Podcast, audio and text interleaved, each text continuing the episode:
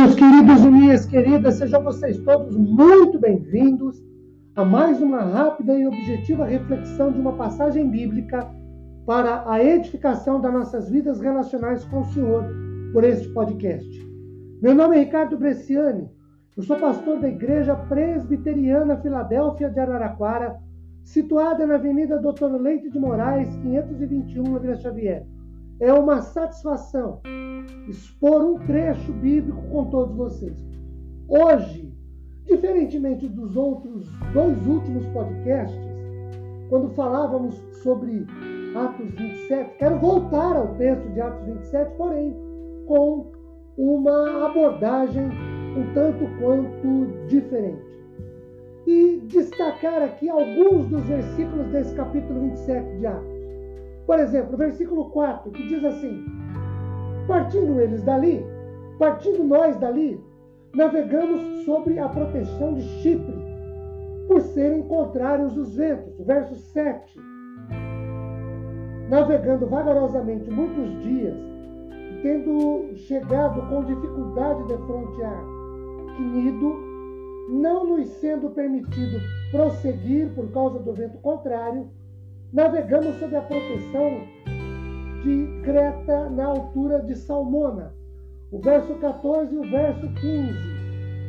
Entretanto, não muito depois, desencadeou do lado da ilha um tufão de vento chamado Euroaquilão, e sendo o navio arrastado com violência, sem poder resistir ao vento, cessamos a manobra e nos fomos deixando levar.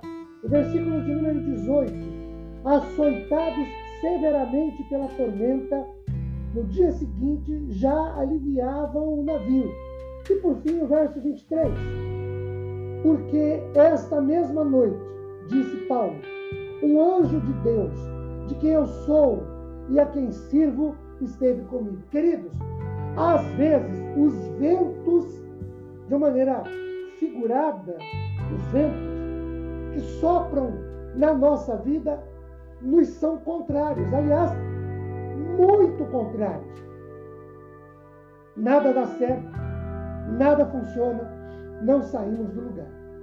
Este texto de Atos 27 nos mostra que a viagem de Paulo a Roma estava mais ou menos assim.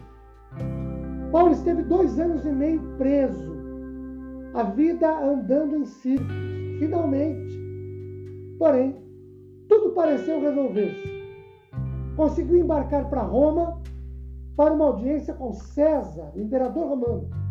Mas os ventos contrários voltaram e a viagem tornou-se mais difícil e virou mesmo uma grande provação. Amados, o que fazer quando tudo conspira contra? O que fazer quando todo o nosso esforço, todo o nosso árduo trabalho não dá em nada? O que fazer quando os céus estão nublados e parece que Deus calou-se o nosso barco é açoitado pelas ondas da vida.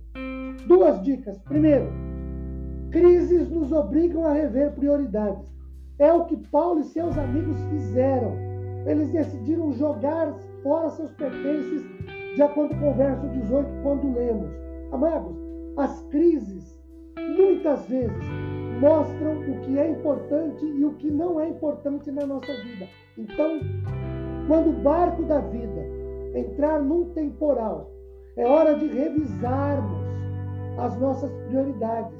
É hora de jogar ao mar o que não tem valor e agarrar-se àquilo que realmente importa. A segunda dica: crises devem nos levar a que nos agarremos às promessas de Deus. O navio jogava descontrolado, mas Paulo tinha uma promessa de Deus que um anjo lhe trouxera ele chegaria a Roma para testemunhar de Cristo ao imperador, versículo 23. Com os ventos impiedosos, o navio se partindo, Paulo permanecia sereno, porque sabia que Deus sempre cumpre as suas promessas. Amados, quando os ventos contrários e impiedosos não nos permitem avançar, agarremos-nos às promessas de Deus que são infalíveis.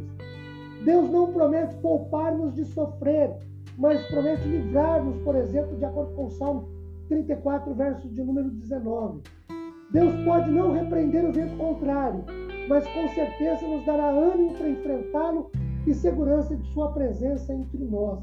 Quando os ventos contrários nos ameaçarem, lembremos-nos dessas duas verdades que nos dão a certeza de estar nas mãos de Deus e de que toda crise obedece ao seu plano. Que Ele nos abençoe com paz, consolo, conforto e renovação. Amém.